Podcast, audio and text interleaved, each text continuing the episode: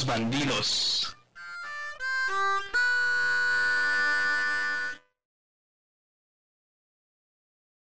Saludamos a todos nuestros escuchas y saludamos también a Alan en una nueva emisión de este podcast.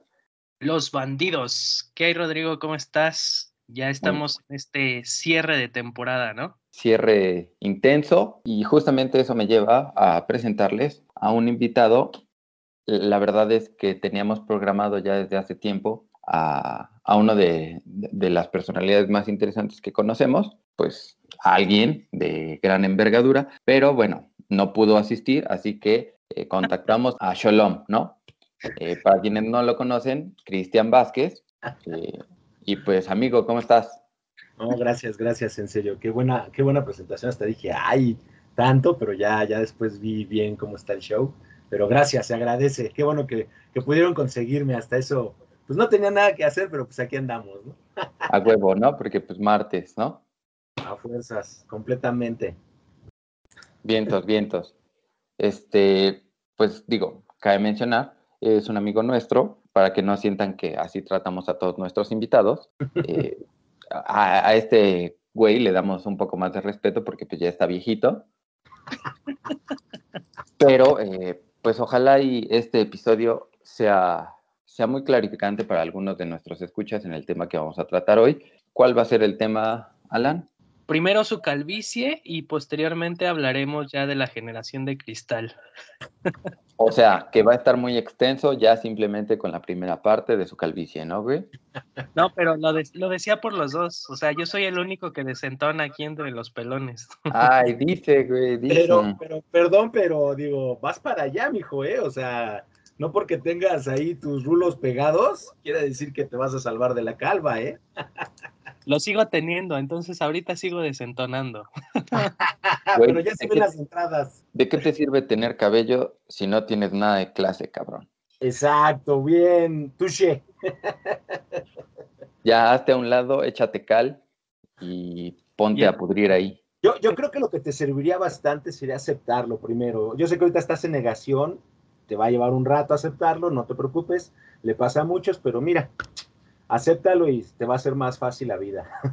Fíjate, güey, lo que, lo que me preocupa no es la calvicie, güey, sino que creo que la, la, la mala suerte viene con, con, la pérdida de cabello. Tenemos infinidad de anécdotas de nuestro querido Shalom, que, que ha venido a regarla desde que no tiene pelo, ¿no? Güey, ese cabrón nunca tuvo pelo. Nunca, nunca. y aprovechando Imagínate, toda su vida ha sido una desgracia. No, ma. Y aprovechando justamente esto que dices, las desgracias. Eh, las desgracias se han vuelto como algo, eh, pues, sonado, porque a cualquier movimiento que le pasa a las nuevas generaciones, decimos que no saben reaccionar, ¿no?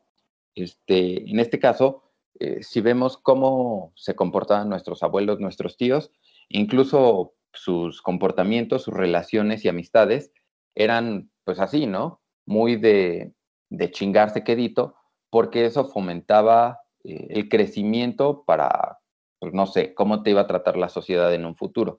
Hoy en día eso ya no pasa tanto, ¿no creen? Pues de hecho, con esta intro que precisamente nos ha dado nuestra amistad y como nos hemos llevado, yo creo que es muy buena intro de que vean que a pesar de lo que nos decimos y todo, sabemos que es un coto muy ameno, es así nos llevamos, echamos buen relajo, nos divertimos, pero más de tomarlo en una cuestión personal, de decir, ah, me ofendió, es que se está metiendo con mi calvicie, este, es que esto, lo, no, o sea, nosotros creo que todavía dentro de nuestras generaciones, porque hay que aclarar que somos tres personas que creo por nuestras edades tenemos, venimos de diferentes generaciones. Tal vez yo soy la más eh, lejana. Oxidada, ¿no? La más oxidada, que es la generación X, pero puede verse con esta intro que hicimos ahorita del Coto, precisamente de algo tan banal y superfluo, como muchos otros, que si tú te pusieras a platicar con, una, con la generación o con los chavos de ahora, así como ahorita lo hicimos, yo creo que hasta se salen llorando, man se van ahí llorando con su mamá, creo. Fíjate, nos damos cuenta de la generación a la, a la que pertenece el Sholom desde que dice la chaviza o los chavos de ahora, ¿no? Ese güey empezó a bailar el mambo, güey. No, pero es que fíjate que, esto de, las generaciones es algo muy, muy raro, porque fíjate, yo estaba viendo que, por ejemplo, la, la novelista Gertrude Stein, que fue una de las primeras a identificar a una generación, y esta fue la de su época, la que le llamó la generación perdida, que va de 1880 a 1900, eh, pues es una generación que vivió la Primera Guerra Mundial y era la generación perdida porque precisamente no perdió, eh, eh, ahora sí que fue la pérdida de valores y moral. Entonces, imagínate, desde ahí empieza ya una identificación y cómo se ha dado, ¿no? Las, las características de cada generación. Entonces, ahora imagínate esta generación de cristal, lo que vienen siendo sus características para tomar todo tan a pecho. A ver, lo primero sería identificar. Para abordar esta parte sin llegar a tirar eh, basura, luego, luego, habría que identificar cuáles son estas supuestas generaciones que, pues obviamente, sí tienen que ver con la mercadotecnia, sí tienen que ver con el diseño, porque nos permite estratificar y clasificar al consumidor por ciertos comportamientos, ya sea de intereses o incluso de edad. Bueno, mira, podemos, sin entrar mucho en detalle, por ejemplo, está los baby boomers, son 10, es una década. Está, las generaciones están marcadas por 10 años. Entonces, en esos 10 años abarca un grupo social en particular. ahí, ya te voy a, ahí ya te voy a contradecir, pelón. A ver, échale. Porque se supone que... Eh, que se los eches, güey. Por medio digital no se puede, pero pronto nos ponemos de acuerdo. Este, según yo, está marcado por cierto, cierta tendencia histórica o por un cambio muy grande a nivel social. Ejemplo, tú decías de los baby boomers que, que van entre el 49 y 68.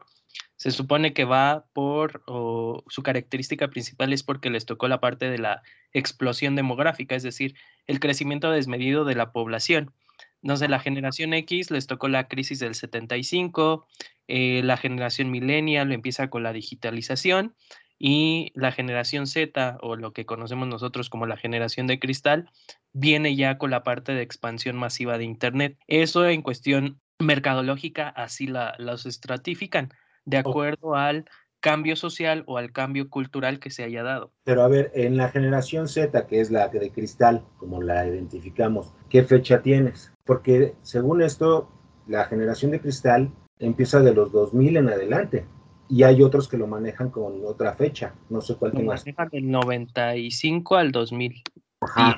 Y Aquí algo que, que, creo sería importante mencionar es que si bien estas fechas nos ayudan a delimitar como fronteras, al final del día no logran ser específicas porque decíamos, a estas estratificaciones mm, lo que hacen es que engloban ciertos grupos aparte de, las, de los comportamientos de, compra o de, realización, ¿no? Incluso culturales, ya lo decías tú, eh, Cristian. Pero en este caso siento que mm, yo por haber nacido, no sé, en 1950, no forzosamente tengo que cumplir con las reglas que me encasillan en un grupo. ¿Por qué? porque tal vez nací sí en 1950, pero nací, no sé, vamos a decir, en un pueblo, en, no sé, Tlaxcala. Si alguien conoce Tlaxcala, me lo envían en un mapa para identificarlo.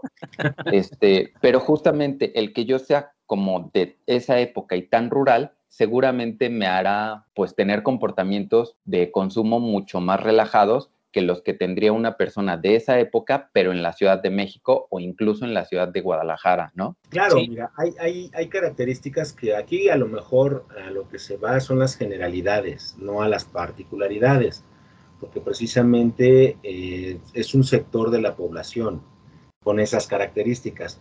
Habrá un porcentaje muy bajo que a lo mejor, pues como tú bien lo pones ahorita, no entra dentro de estas especificaciones es más, hay chavos que son de esta generación de la de cristal y pues tienen otra educación, tienen otra, otra visión de vida, vaya, otro concepto completamente diferente a lo que pues entendemos como estas características de cristal, ¿no?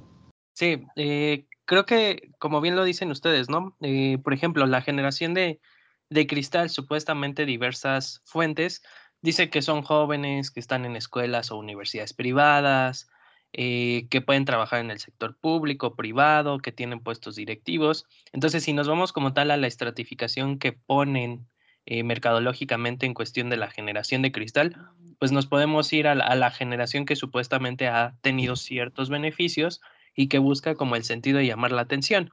Pero creo que esta parte de la generación de cristal se le ha dado a todas aquellas personas o a todos aquellos jóvenes, sobre todo, que tienden a criticar cualquier tendencia, sea económica, sea social o sea política. No sé qué piensen ustedes.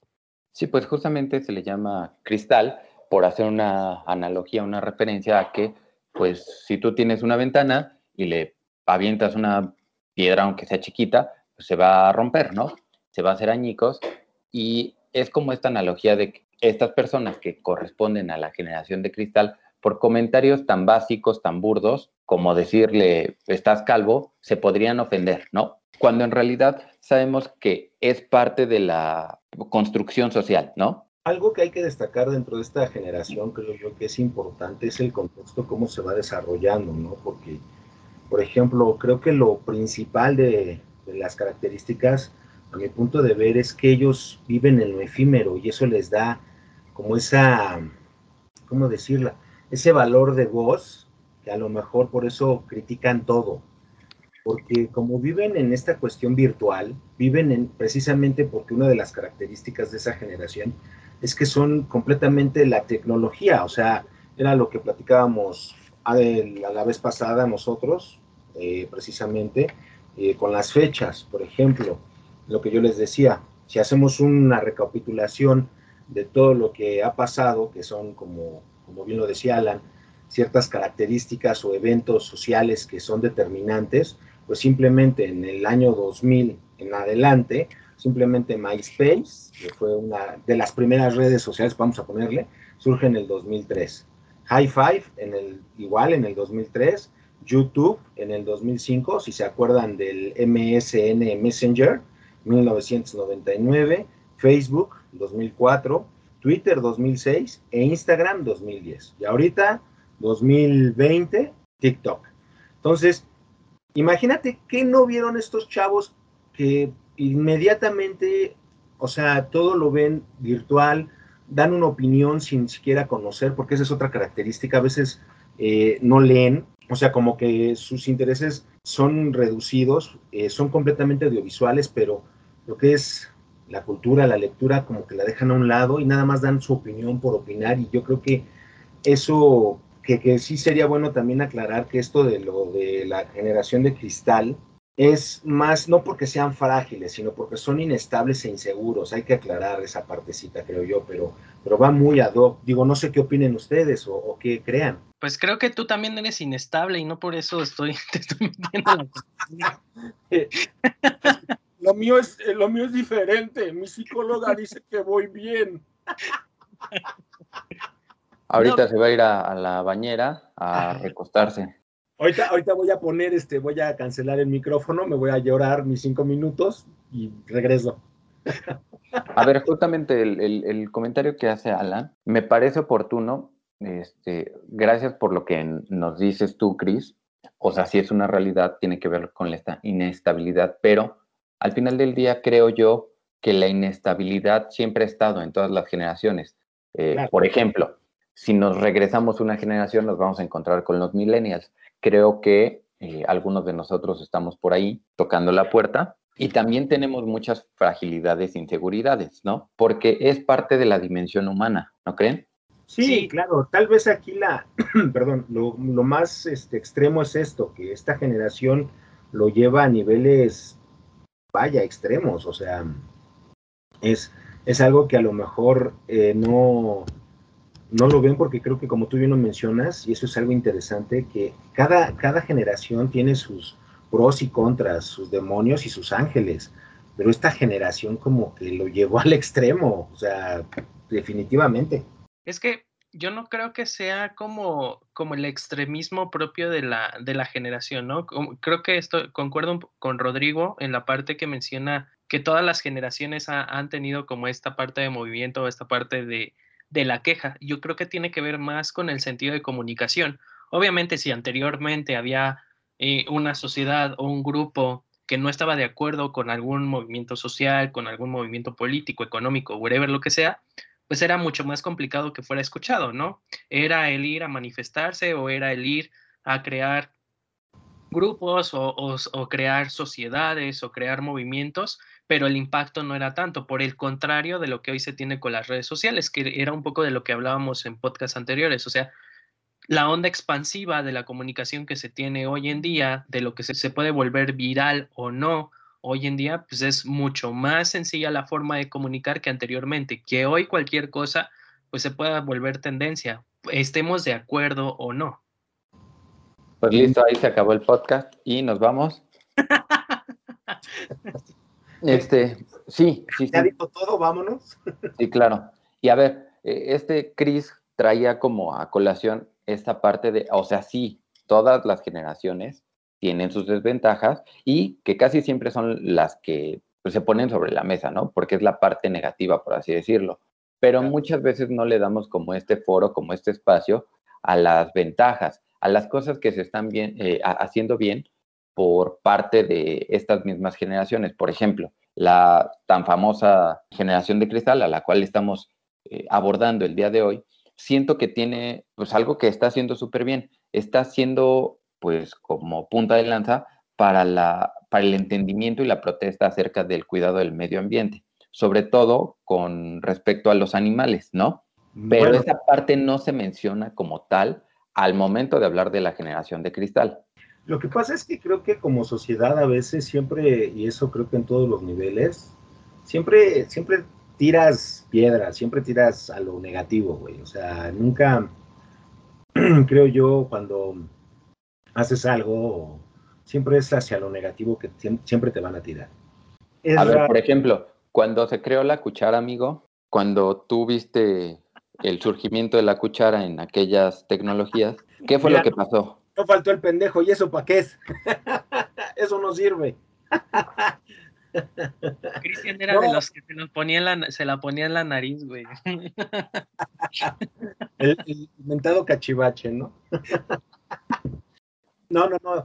Eh, yo creo que, mira, algo que a mí me llama mucho la atención de esta generación es que, eh, y creo que es algo interesante, es como eh, ellos mismos crearon, bueno, no sé, la verdad ahí tengo mis dudas, cómo ellos eh, han creado ahora este modo de, de, trabajar, de emprender, desde la comodidad de tu casa, desde, simplemente veo el TikTok y ves cómo hay chavos que ya se ponen a grabar sus videos de lo que hacen, de lo que están vendiendo, sus ventas, cómo, cómo empiezan a generar, ¿no? Y aparte del producto que hacen y todo, o sea, no, no, no, eso es algo que en nuestra época, o bueno, en la que a mí me tocó, no, o sea, era de, antaño ir a eh, caminar hacia las empresas, llevar tu currículum y pues tocar puertas, ¿no? Ahora creo que hasta haces tu examen eh, desde la comodidad de tu casa, las entrevistas las hacemos por Zoom. O sea, es todo un mundo, o sea, cambió radicalmente con esta tecnología, o sea, todo, todo lo que antes se hacía y la verdad, esas son sus ventajas que yo veo que dices, wow, esto está genial. Pero indudablemente hay muchos que, por ejemplo, siguen con lo contrario, ¿no? O sea, es tirarle por, por todo, o sea, simplemente desde que le gritan a Alan en los estadios, que lo van a, la FIFA ya va a, poner multas y todo eso, que se ofenden, porque según la palabra es este, homofóbica. O sea, dices, no, o sea, Alan así lo queremos y, y se le respeta, ¿no? Pero dices, ¿por qué? ¿Por qué se ofenden tanto?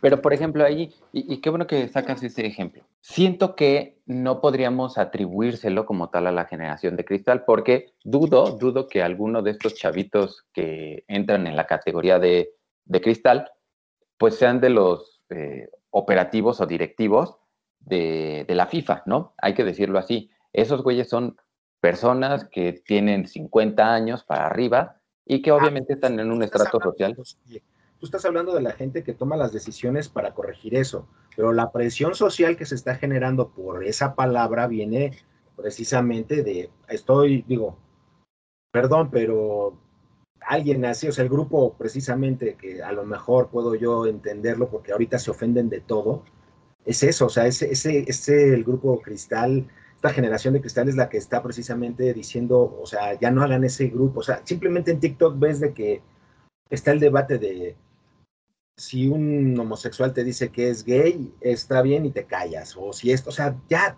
como entramos en esta cuestión de lo políticamente correcto, pero es por presión social y viene de, de otras generaciones, no de los directivos, que efectivamente, como tú lo dices, son los que tienen otro tipo de edad, pero la presión que se genera es la que hace que cambien. Híjole, es que es un tema bien, bien complicado, ¿no? Comprométete, cabrón. Comprométete. ¿De qué lado estás? ¿De Cristian o de mí? A ver, ya deja de estar llorando. Fue broma lo que dije de ti, por favor. es que hay, hay, que ver hasta dónde es libertad y, libertinaje, ¿no? Un poco de lo que hemos hablado también en podcasts podcast anteriores. Es esta parte de hasta qué punto es correcto lo que quieres expresar o hasta qué punto ya estás transgrediendo la libertad de los demás, ¿no? También decíamos, o sea, lo que no está prohibido está permitido.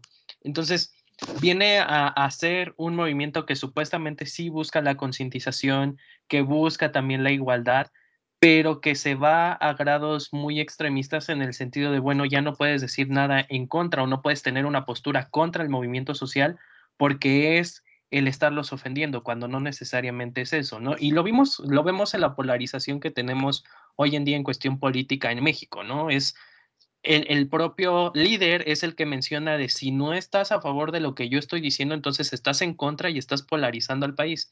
Pasa lo mismo, creo que con los jóvenes hoy en día o con esta generación de, ¿sabes qué? Yo estoy dando una opinión, sea comunidad LGBT, sea el movimiento feminista o sea cualquier otro tipo de movimiento, el si no me apoyas quiere decir que estás en contra y el estar en contra quiere decir que no tienes una ideología definida y que vas a atacarme a mí con mi movimiento, ¿no? Pues es el famosísimo yo sí, tú no, o sea, yo sí lo hago, lo tengo permitido, lo voy a hacer, tú no, yo te censuro ellos piden apertura, quieren respeto, pero te censuran. O sea, estoy de acuerdo contigo en eso. O sea, ahí creo que, no sé, es que lo, lo, lo, lo increíble de todo esto, creo yo, es que no hay un líder, es un grupo social, pero está hecho por mucha gente. No tienen, o sea, yo creo que por eso a lo mejor esto de, como dice Alan, está complicado por esas mismas razones, porque no hay como un cierto manifiesto de qué es lo que buscan, qué es lo que quieren, qué es lo que quieren conseguir. No lo hay, simplemente se está dando por, por cuestiones que, se dan, así de sencillo. O sea, eh, ya vimos casos que se han dado, que todo el mundo levanta la voz. Si te metes con el grupo LGBT, Z, ya te están linchando. Si, si no, o sea, o sea, ya no puedes decir nada porque se ofenden. Es algo muy, muy raro, o sea, no, no entiendo yo ahí esa parte, porque no sé en qué momento estás dentro de lo permitido y dentro de lo que no, cuando anteriormente, como lo hicimos ahorita precisamente en la introducción, echamos relajo y, es una carrilla que dices, qué, qué, qué, chido, ¿no? Está padre, nos estamos divirtiendo. Pero... a ver, a ver, hablamos justamente de ofendernos, ¿no? O bueno, de que se ofenden. Si yo digo algo que no comparte sus valores, sus ideales, pues decimos que estos güeyes se ofenden y va. Pero vamos a voltearla. Vamos a imaginarnos a un abuelo, ¿no? Eh, estos eh, hombres que nacieron en 1920, 1930. No, ajá. Eh, ya sé que tú, tu amigo, tú no eres tan allá, eres más o menos como de 1935, ¿no? Estás bien. Pero, a ver, ¿qué pasaba si yo yo siendo hombre, le decía a otro hombre en aquel entonces que me gustaba. Es más, ni siquiera que yo tuviera que decirle, me gustas, sino que tuviera como un acercamiento pues mucho más íntimo, por así decirlo, un acercamiento, no sé, tocarle la mano.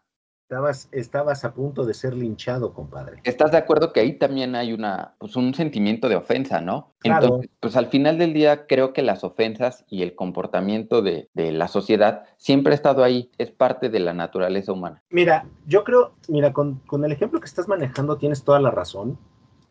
O sea, efectivamente, cada generación tiene como que su tolerancia, hay sus límites, pero no sé si te acuerdes, y en este caso, eh, de las este, de las vanguardias artísticas que empezaron por... No, pues a mí no me tocaron, por eso no me acuerdo. bueno, eso es cultura general, mijo, no es de edades, ¿eh? No, pues es que tú lo ves como cultura general, güey, porque pues tú viviste en esa época. Pero, o sea, sí, históricamente sí las he leído. Mira, ahorita me vino a la mente precisamente esta cuestión en donde las corrientes artísticas que se les llamaba vanguardias, eh, pues empezaban por los 1920, manejaban algo muy sencillo, pero muy enriquecedor, que era lo que llamaban los manifiestos. Y los manifiestos eran precisamente como un escrito en donde desglosaban qué es lo que buscaba este grupo artístico, o sea, este movimiento artístico, qué buscaba, qué pretendía, qué quería hacer, eh, quiénes eran sus participantes y cómo lo lograba, ¿no? O sea, como que exponían todo. Y así muchos eh, eh, movimientos, o sea, corrientes de, esa, de ese estilo, pusieron de lleno su manifiesto. El cubismo, el surrealismo, el dada, el pop art, o sea, tenían este manifiesto. Yo creo que en este avanzar de la historia se perdió eso. Entonces ahorita ves a un grupo que precisamente no tiene pies ni cabeza, todo lo que a lo mejor se hace viral es como su grito de guerra, ese es su, su, o sea, lo que sea una injusticia, pero que todo mundo esté a favor, eso lo van a defender a capa y espada no importando, o sea, no, ni siquiera informarse qué fue o qué sucedió. Si ellos ven que está mal, lo toman y ya lo toman como bandera y lo, y lo llevan a otros, a otros extremos completamente. Pero ¿sabes qué creo? ¿Sabes por qué creo que no existen ya estos manifiestos? Eh, específicamente hablando de lo que mencionas. Creo que no va a haber un manifiesto porque no es un grupo específico. O sea, esta generación de cristal es como la denomina, eh, la, denomina la, sociología, la, la, denominamos incluso nosotros, ¿no? De manera informal. Ellos no se autodenominan como la generación Z o como la generación de cristal porque respondan a ciertos comportamientos nosotros le ponemos ese nombre porque lo vemos desde fuera, ¿no? Lo que ah, pasaba en las vanguardias es que esos güeyes decían, a ver, yo soy eh, surrealista, por ejemplo, y eh, respondo justamente a los sueños oníricos y la representación real de mundos alternativos. Pero ellos se autodenominaban como tal. Y la segunda cosa por la cual creo que no podría haber un manifiesto en este sentido es que las tendencias eh, en la actualidad no van a durar 10 años, ya ni hablar de 20, que era más o menos lo que duraba una vanguardia en aquel entonces, ¿no? no, mira, yo lo pongo esto del manifiesto, no, no digo que, o sea, claro, bien lo, expusiste ahorita y es más que obvio el hecho de que estamos hablando de un movimiento artístico a, a un grupo social, ¿no? O sea, nada que ver. O sea, son completamente diferentes. Estoy de acuerdo contigo, pero yo creo que lo que yo, lo que yo creo aquí es que si hubiera sido interesante ver qué, qué, qué es lo que estos cuates a lo mejor eh, falta, ¿no? Porque yo veo que todos tiran para todos lados, man.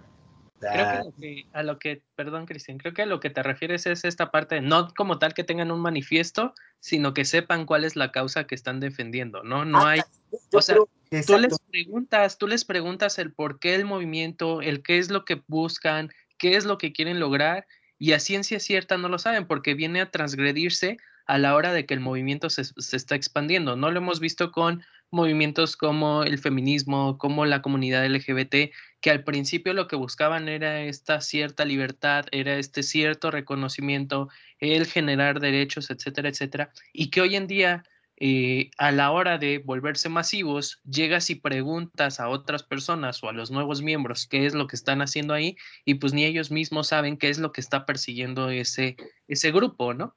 Exacto, como que no, no tienen un, una meta bien definida, yo creo, como tú lo estás mencionando. Yo creo que ese es un problema muy grande, ¿no? Porque, bueno, a lo mejor la pregunta sería, ¿todas las generaciones lo tuvieron o, fue igual que esta, que surgieron por las circunstancias en las cuales estaban rodeadas y ¡pum! Así se dio. Es que, ¿sabes qué? Siento que aquí mm, estamos perdiendo de algún modo como esta línea porque, por ejemplo, vamos a, retomar los ejemplos que, que, sacaron a colación. El feminismo y la parte de la comunidad LGBTI. Si nosotras las vemos o las encasillamos como en, en bases, pues podemos identificar dónde está el feminismo, dónde está la parte de la comunidad LGBTI, ¿cierto? Sí. Pero con las facilidades tecnológicas de comunicación y de información que tenemos hoy, habrá personas que pertenezcan a la comunidad LGBTQ y a la comunidad del feminismo. Entonces, si lo vemos como en un diagrama de Venn, está como esta intersección. Y entonces yo empiezo a ver como que se unen estos movimientos, pero en realidad no. Y eso, pues ahorita nada más lo estamos poniendo sobre dos movimientos que son eh, pues muy visibles, pero también habrá otros movimientos acerca de, no sé, la identidad de género, el respeto al medio ambiente, el respeto a los animales, la tolerancia racial y todo esto, ¿no? Y entonces lo vemos como si todos pertenecieran a un solo grupo. Lo que pasa es que son muchos grupos como unidos de las manitas de algunos, ¿no? Entonces yo creo que ese es un gran problema. No es como que sea solo un grupo que busque eh, un liderazgo, sino que son muchos grupos que buscan desde su trinchera generar sus derechos, su visibilidad, y entonces los que lo vemos desde fuera, lo vemos como toda una masa que no tiene ni pies ni cabeza, Creo que tú tocas un punto fundamental, ¿no? Creo que las generaciones antiguas estábamos muy definidas o muy eh, estratificadas en tú perteneces a un cierto grupo social y esa es tu identidad y a eso te debes y tú buscabas identificarte y ahí te quedabas, ¿no? Era muy cerrado porque estaban muy definidos los grupos. Y hoy en día con esta nueva generación como que hay mucha versatilidad. Entonces, el que no los podamos identificar, el que no los podamos estratificar, el que no haya estudios como tal que diga, bueno, los jóvenes tienen estos movimientos o los jóvenes tienen estas tendencias o los jóvenes consumen este tipo de productos, viene a causar o a romper el paradigma de la sociedad, ¿no? No creemos que la versatilidad se pueda estratificar de forma efectiva, entonces lo que hacemos es, ¿sabes qué? No tienes una identidad, no tienes algo que defiendas único, sino que buscas estar en contacto con los distintos movimientos, entonces es algo que va contra lo que yo creo y es algo con lo que yo voy a justificar o con lo que yo voy a tratar de estar tirando y estar tirando. Entonces, no consideramos a la versatilidad, perdón, como una parte identificativa de lo que es hoy esta generación. Lo que pasa es que dentro de esa versatilidad creo que también debe de haber reglas y no las hay. Esa es la bronca, como tú bien lo mencionas. Pero es que ¿cuál sería una regla hacia la versatilidad? Si la, definición propia del ser versátil es que vas cambiando continuamente conforme los cambios externos o internos van jugando en pro o en contra de, de tu persona o de tu movimiento, de tus creencias. Entonces, ¿cómo puedes delimitar o cómo puedes hacer una regulación contra esa, hacia esa versatilidad. Es, a lo que iba, o sea, precisamente ese caos al que vas, ¿cómo le vas a poner orden si vive del caos, ¿no? O sea, eh, es algo increíble, o sea, entiendo lo que dices, o sea, me queda claro y sobre todo tienes toda la razón, pero imagínate, si lo ponemos así, si, si cada rato van a estar cambiando, o sea, de, o sea, ahora estoy en este grupo, ahora me paso al otro y sigo en este, sí apoyo esto y es como apoyo a los que están gorditos, apoyo a los chilaquiles con caldo. Es asqueroso, cabrón. no, pero imagínate, en, en eso pues dice Alan, tiene toda la razón, o sea, esa versatilidad es que se están cambie y cambie y cambie y entonces ahí como tú lo ponías con el diagrama de Ben, pues ya es un desmadre, ya no es uno solo, o sea, e, o sea y eso quieras o no ese caos o sea, porque sería como muy filosófico, el cambio es permanente, pero supongo que dentro de todo ese caos, pues también debe de haber una cuestión permanente, un orden. Pues o sea, sí, güey, pero este podcast es, es una emisión respetable que no habla acerca de chilaquiles en caldo, no, no te pases. O sea, ¿qué es esto? Un ejemplo muy gordo. ¿Sabes qué? Creo que, que Shalom le agarró odio a esta generación desde que dio clase ahí a un grupo de merca. No, no, fíjate que no. al contrario, me, me, me, llevé, me llevé un buen sabor de boca, aprendí bastante, pero sobre todo que es que ves a los chavos, me acuerdo mucho de una materia y no, este, que los chavos aseguraban y, y, y juraban que todo iba a seguir estático porque yo les ponía un ejemplo de, bueno, a ver, uno- un chavo me decía, y, y así, con una firmeza y una seguridad, in- perdón, impresionante, Impresionante. impresionante, que decía, no, lo que pasa es que yo acabando la, la carrera o, o aquí, yo tengo chamba en TV Azteca. Yo, ah, órale, no, pues está bien, qué padre, pues entonces ya tienes resuelta la vida. Pero ¿y si pasa algo? No, no, no, no, o sea, yo tengo a un familiar ahí dentro, me, ya nomás me dijo que yo consiguiera el, ahora sí que el certificado, y ya, pero, pero ¿y si pasa algo? Imagínate, todavía ni teníamos pandemia, ¿eh? O sea, te estoy hablando, o sea, de que todavía ni se vislumbraba algo así. Ahora imagínate, o sea, velo ahorita y dices, ¿y dónde estará este chavo? Sí habrá conseguido lo que tanto decía con seguridad, esa certeza. Y muchos seguían en ese, en ese, en ese rumbo de certeza, o sea, de que decían, no, pues esto va a seguir así y esto va a ser así, como ellos lo aseguraban. Y si tú les decías que no, que podría haber algún tipo de cambio, algo que no estás tomando en cuenta, te, te, te, te tiraban de a loco. Entonces, Bueno, cabrón, o sea, también dale crédito. Yo te tiro de a loco, güey. yo lo sé, güey. Pero imagínate, a lo que dice Alan, tiene toda la razón, o sea, esta versatilidad de que ahora estoy poniendo, no, que yo sigo este grupo, yo soy de otro grupo y también de este, o sea, ya, ya es como que no hay un orden, o sea, ya, ya no puedes, es más, como ahorita lo acabas de hacer, ahora por decir chilaquiles te ofendes, puta madre. Pues es que, güey, o sea, los chilaquiles no hay pedo. Qué chidos, gracias a los que nos escuchan y que saben que son los chilaquiles. Pero con caldo, güey, con caldo, Oye, no seas asqueroso, cabrón. Ahora, ahora tú o, o eres de los que los prefiere con torta, güey. Pues no, güey, o sea, debe de haber límites. Pero por si tú tienes estómago de bebé, hijo, ¿qué te metes? Es lo, es lo que quiero decir, Shalom. O sea, te pones a discutir con el güey que no se come ni una tortilla con sal porque se enferma, no manches. Exacto, el que tiene estómago de bebé, que todo le hace daño, güey, no manches. O sea, A ¿tú ver, qué? cabrón, se callan porque si no cerramos el episodio. Este. Oigan, pero a ver, no, digo, sé que en este momento yo tomé como el rol de defender a, a- a esta generación, a esta parte. Sí siento que más bien cada uno está tra- tratando de hacer su lucha desde su trinchera, pero no saben que podrían unir eh, identidades, podrían unir ideologías y luchar en pos de todos esos grupos. Les Y caen, pues, Cálmate, tu madre Teresa de Calcuta, de yo los estoy defendiendo, no manches. Claro que los estoy defendiendo, cabrón. A Porque ver, son, nadie los está atacando, ¿eh? por- porque son mis, mis amiguitos, yo los amo, son como mis hijos. Este, no, no, no, o sea, digo, si- siento que yo puse como ahí esa contraparte de no tirarles tanto hate, Yo- ¿no? yo que- Pero- yo que nadie los está atacando. Nadie. Ay, No, o sea, de- de- de lo que- madre. Bueno, ya estuvo, ¿qué? Saca, órale, saca el cuchillo y órale, a ver ya cómo nos toca. Ah, ¿Sabes cuál voy a sacar, güey?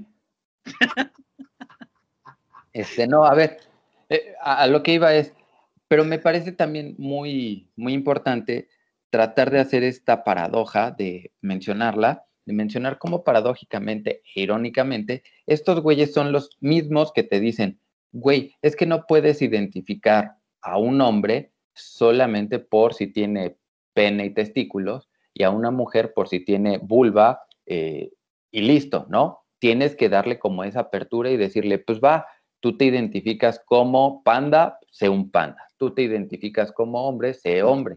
Si te identificas como mujer este, traída de Marte, pues déjalo ser, ¿no?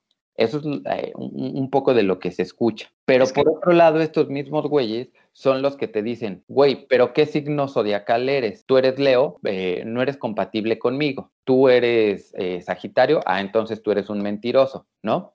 Es que creo, fíjate, que, que tocas un punto importante y era un poco lo que mencionaba anteriormente. O sea, eh, la versatilidad que tienen ellos nos está veniendo a romper todos los paradigmas que nosotros teníamos como sociedad, todos los paradigmas que nosotros teníamos como la justificación de hombre, mujer, la familia, los hijos, los grupos sociales, etcétera, etcétera. Entonces, el que vengan estos grupos a romper como todas estas ideologías es lo que está causando ruido en las generaciones anteriores o en las generaciones que queramos o no, todavía mantienen el poder de la toma de decisión. ¿Y qué es lo que nos pasa? Por ejemplo, nos pasó a nosotros cuando éramos adolescentes y nos peleábamos con los papás porque las ideologías que ellos tenían eran completamente distintas a, a las de nosotros. Y creo que eso es lo que está pasando hoy en día. La generación que compone o, todas las edades que componen a la generación de cristal, pues obviamente están creciendo con muchísima información, con diferentes cambios sociales, con diferentes movimientos que no se daban o que no se estaban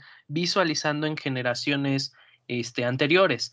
Entonces, al final, Obviamente va a costar trabajo entenderlos porque no estamos redefiniendo o no nos estamos adaptando a las circunstancias actuales y creemos que lo que ellos piensan o lo que ellos vayan a tomar como decisión pues va a venir a romper la sociedad como conocemos. Y el humano, queramos o no, tiene miedo a la incertidumbre, a no conocer hacia dónde van a ser las cosas. Y esta generación es, mientras más incertidumbre tengo, más capacidad de reacción estoy generando, más puedo innovar, más puedo emprender y a nosotros no nos gusta esa parte. No sé, a mí me, causa un conflicto muy, muy cañón. No te burles, güey, está viejito. no, lo que pasa es que, mira, todo lo que dice Alan, estoy de acuerdo, pero no es que hay que entender algo, creo yo, que también es uno de los pilares de esta generación. Y creo que fue la educación. La primera institución que tuvieron fue la familia. Y esa, y esa institución, quieras o no, fue muy permisible con ellos. Es otra de las características que ellos tienen, que, que bien o mal, en algunos casos, no en todos, aclarando, porque esa también es otra variedad, es una variante pero bien o mal, los que carecieron se lo dieron a sus hijos y así sucesivamente, creo yo. Y ellos creo que tomaron esa actitud, creo que sería la, la base de por qué son así, de que ellos lo que hagan está bien. ¿Por qué? Pues porque son ellos, porque así creen ellos y son ellos simplemente. Lo ponen como tal. Y yo creo que ahí entra en conflicto con lo que dice Alan, porque precisamente es cuando empieza el respeto hacia el eh, del otro, ¿me explico? Que era algo que nosotros sí teníamos en otras generaciones. Por ejemplo, el respeto de, ah, pues este cuate piensa diferente, va, no hay problema, o sea, cada quien entonces, tú eres de ese grupo, yo de este grupo. No hay pedo. Pero el hecho de que esta institución de familia les dio un poder o les hizo creer que lo que ellos dijeran o hicieran era maravilloso, o era genial, o no sé cómo lo hayan hecho, porque yo hasta la fecha lo sigo viendo cuando eh, ves a la mamá de gritándole 20 mil veces a la, al engendro ese que no hace caso, dices, oye, ya agárralo, dale un chingadazo que entienda, por Dios. Y, te apuesto que si yo le hubiera dicho eso a la señora, te apuesto que se me vienen 20 encima de no, no es que por eso que, ah, o sea, te lo apuesto. Pero yo creo que esa, es algo que también parte de ahí, es la actitud que tienen ellos o esa versatilidad, o no sé cómo llamarle, donde ellos creen que lo que dicen vale oro y tiene por qué ser y, y es esta variante y es total. El yo sí, tú no. Eso es algo que a lo mejor yo ahí sí critico mucho porque no están respetando. O sea, simplemente no quieren que se critique, no quieren censura, no quieren que se les estigmatice o no sé, güey, pero ellos sí lo hacen y lo hacen cañón, ¿eh? Porque ahí es donde entra esa cuestión en donde no entra uno, entran un chingo. Pero lo peor del caso es que ni siquiera son fundamentos lo que dicen. Ya se han demostrado casos en donde empiezan a poner, por ejemplo, las feministas que porque el patriarcado, bueno, que ahora algo surgió ahí en TikTok, donde porque el hombre se le declara a la mujer, eso es patriarcado. Dices, ¿qué? Y es un, discurso que traen, eh, bueno, que puso una chavita y que puso ahí como que el debate. Y cosas de ese tipo en donde dices, oye, wow, un momento, o sea, a ver, yo creo que por ahí también va esa parte en donde considero yo que ellos creen tener la absoluta razón y creo que esa parte que a nosotros sí nos tocó, que fue como que el análisis o el respeto o el tratar de llegar a un mutuo acuerdo, eso es algo que nosotros sí teníamos.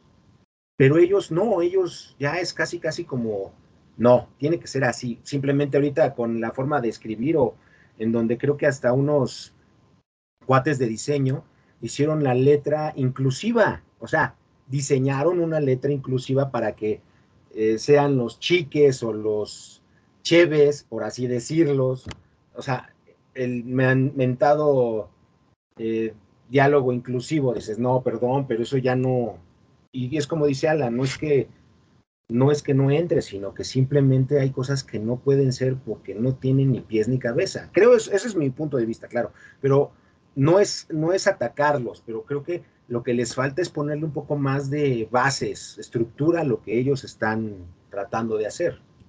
Pero, güey, decían exactamente lo mismo nuestros papás. Por ejemplo, eh, la canción del Pachuco, de, de La Maldita. Ajá. Justamente ahí queda como marcado y definido que incluso el papá en su momento le dijo a alguien que pertenece a una generación, eh, pues posiblemente eh, anterior a la tuya, amigo, su papá le decía, pues güey, es que eso que estás haciendo es una tontería, ¿no? Y eso pasa siempre con todas las generaciones, porque el adolescente tiende a ser rebelde, porque no encuentra ni sabe cuál es el camino que le depara a él, ¿no? No es que no lo quiera saber, sino que simplemente por la naturaleza humana apenas estás creciendo, estás viendo cuáles son tus intereses e incluso podría ser que apenas descubras tus talentos, ¿no? De esa manera la rebeldía pues está ahí siempre, siempre va a estar ahí. Y, al final del día esta eh, canción es muy vigente, muy, muy agradable, seguramente ustedes la topan y les gusta. Ahí simplemente Rocco nos dice, hey pa, tú también fuiste pachuco, ¿no? y también tus papás te decían que estabas bien güey y bien pendejo por hacer eso, ¿no? Sí, mira, es, como este ejemplo de el, el reggaetón. Todo el mundo odia el reggaetón, todo, todo el mundo lo, lo sataniza o lo ve mal y todo eso, pero era lo mismo, es cíclico, era como el punk en su época. O sea, el punk cuando surgió, puta, fue vapuleado, fue completamente tachado, no había así como que, o sea, no, no le veían futuro. Pero algo que manejaba, fíjate, estamos hablando bajo tu ejemplo y tienes en ese aspecto, sí hay cosas que sí quiero destacar. Por ejemplo, el reggaetón es fecha y sigo, eh, digo, yo era uno de los primeros que antes vapuleaba al, al, reggaetón, ahora hay ciertos personajes que me están gustando. Ahora hasta el piso, cara. no llega, güey. perreo, Ahora ya perdido, claro que sí. Sus rodillas y su cadera ya no se lo permiten. no, pero fíjate, ahí, hay, por ejemplo, en ese, en ese ejemplo que manejas de la música, y sí quiero eh, que veamos esa diferencia, por ejemplo, en el punk, la filosofía que manejaba el punk, imagínate, era hazlo por ti mismo. Era una frase en donde te alentaba que lo hicieras. No importaba cómo lo hicieras, pero simplemente hazlo. Y era algo que tenía base, solidez, porque muchos de los grupos punk, las letras, eh, la música, pues no, no, no, era el típico, la típica guerra entre los que venían de escuela y los que pues venían de la calle, ¿no? Y, muchos de ellos, las letras que, tienen, realmente dices, wow, que en su momento no, no era ni siquiera lo que lo justificaban, ni siquiera lo, lo consideraban bueno. Ahora son de culto, casi, casi. Y el reggaetón, ahorita, perdón, pero dices, ok, sigo escuchando letras, algunas de amor, otras de, pues sí, pero siguen con el culeo, el perreo, mueve el culo, es, o sea, mm, ok, eso es más sexoso, no me espanta, claro, ni tampoco lo estoy criticando, pero eso es algo que dices, ok, le falta lo mismo que a lo que estamos hablando de cristal, les falta esa parte.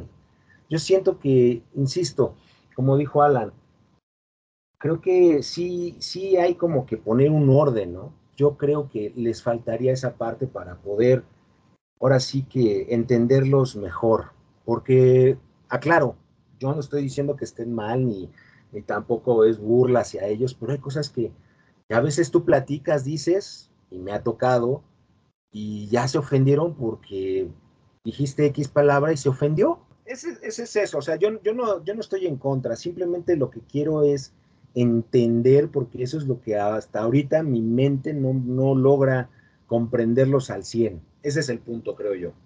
Güey, no te des de, muy chingón, güey. Pero aquí nos damos cuenta lo, lo, lo, que mencionábamos de las generaciones, ¿no?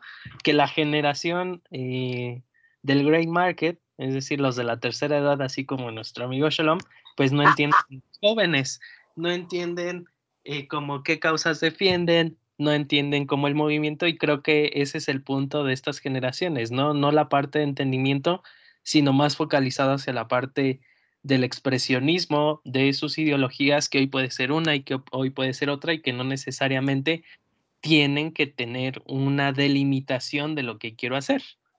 Ya lo mataste, güey. Ah, ya lo juego, güey. Ya se está deconstruyendo. Ahora sí, tomo mi postura cristal y ¿sabes qué? Me ofendiste, me ofendiste bien gacho. Me va a decir, bótate, bótate. Bótate. me siento agredido, siento que estás atacando mi cuerpo, mi ser. Pues bueno, este, pues ya nada más para cerrar. Eh, no sé si cada uno quisiera compartirnos pues, un punto final, una conclusión. Pues el invitado Shalom que vaya primero. Ok, ya. Pues mira, yo creo que esta, esta generación nos puede dar una sorpresa, como no, igual, no lo sé. Puede que a lo mejor lo que ellos están cimentando, lo que están haciendo, puede que lleve a la siguiente generación a concretar cosas, a pulirlas más tal vez, aclarando que todo esto es así muy, muy divagando, vaya, estamos, estoy divagando, pero considero que es como un buen inicio para algo muy, muy chingón. ¿Qué? No lo sé. Ese es el punto. No lo sé. Yo espero que se llegue, porque eso, esa cuestión que yo sí estoy a favor de la cuestión de el respeto a los animales, la ecología, que pues ya estamos en un punto fuera. O sea, ellos lo defienden a capa y espada y otras cosas más. Ya en cuestiones de em, diálogo, discurso, no estoy de acuerdo, otras de feminismo extremo, tampoco, o sea, son, son, son variantes, ¿no? Pero considero que si dentro de ese mismo grupo, como en tantos grupos que han surgido, han surgido gentes que le han puesto, creo yo, lo que le faltaba, dirección, curso y sobre todo palabra, discurso, que, que, genere ese cambio. Yo espero que, que se llegue a eso como pues lo que ha venido sucediendo como todo cíclico en este mundo.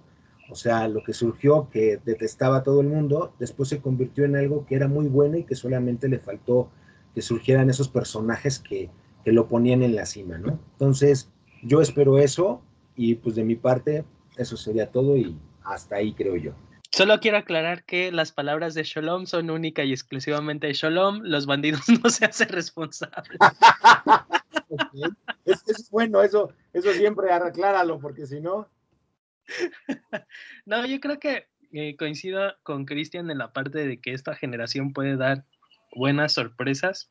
Creo que más que ellos entendernos a nosotros o nosotros buscar adaptarnos a sus movimientos es entender la parte de su versatilidad, la parte del rompimiento propio de, de los paradigmas sociales, económicos, políticos y culturales que está teniendo esta esta generación, creo que en una cosa que también coincido con Shalom es, creo que les falta la parte estratégica, ¿no?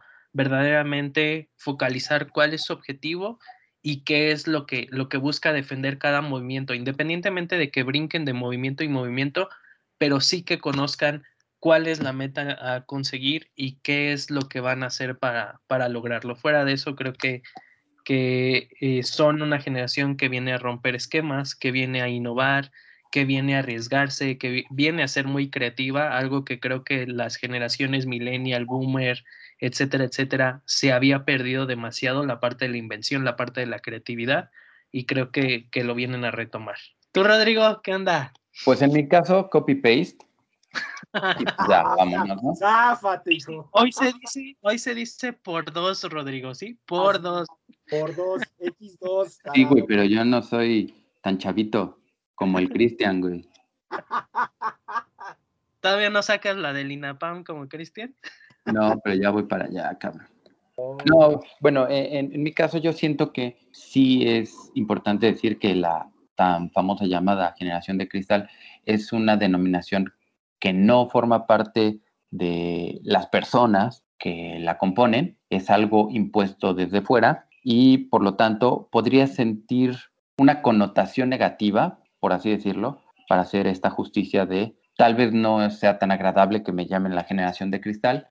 Esa sería una parte. Otra parte sería, desde mi punto, mencionar que creo que son demasiados grupos demasiados grupos que cada uno tiene su identidad, sus valores, sus, eh, sus objetivos, pero bueno, obviamente en una sociedad tan globalizada, pues no se alcanzan a dibujar eh, los límites de una y otra y lo vemos todo como como un solo movimiento, ¿no? Entonces, eh, pues yo diría, así como Alan, creo que hay que aceptar, tolerar los cambios y adaptarnos, porque en algún momento ellos serán los que dominen pues, la sociedad, ¿no? Así como pasó con los millennials, así como pasó con los boomers, con los ex, va a pasar con estos güeyes y pues tristemente nosotros vamos a estar ya de salida, pues si no queremos quedarnos eh, marginados y apartados, pues habrá que adaptarnos a esta sociedad y sus cambios tendenciales, ¿no? Y pues listo, eso sería mi, mi, conclusión. Ojalá y esto sirva para abrir la polémica en nuestras escuchas. Ya saben que queda el foro abierto para lo que ustedes puedan opinar. Aquí nos gusta que cada uno de ustedes nos ayude a construir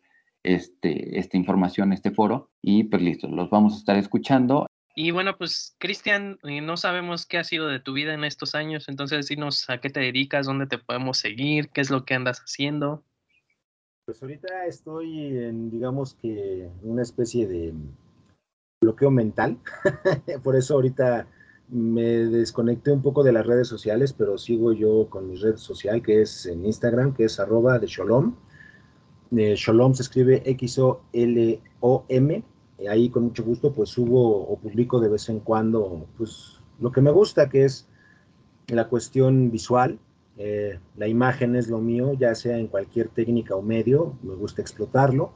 Y bueno, como puede ser fotografía, ilustración, tipografía, lettering, o sea, a eso ahorita ando. Mm, y bueno, este, ahí si me quieren seguir, con mucho gusto, son bienvenidos, no hay ningún problema. Y pues de antemano agradecerles, chicos, por la invitación, esperando que pues sus escuchas pues se lleven un buen sabor de boca de esta buena tertulia, sobre todo que el tema fue bastante bueno. Y pues nada, simplemente agradecerles chicos por esta invitación y a su público también agradecerles que me hayan escuchado, que me hayan aguantado.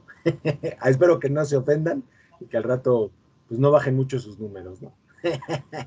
Ni siquiera yo entendí que era tortulia, güey, o sea, no manches. Puta, no, Ay, Está bien.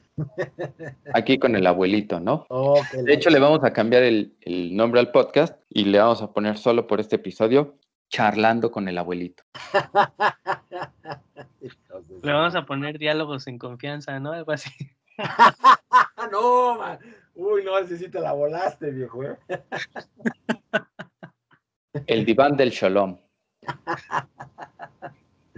No. Pues bueno, pues queremos agradecerte, amigo, que hayas formado parte de esto, que nos hayas aceptado la invitación. Tu punto de vista creo que nos ayuda mucho en futuras ocasiones, ojalá puedas compartir nuevamente el micrófono con nosotros para hablar de nuevos temas. Claro, cuando gusten, a sus órdenes, chicos. En serio, muchas gracias. Gracias. Redes sociales del podcast. Esas tú te las sabes. Qué imbécil estás, güey.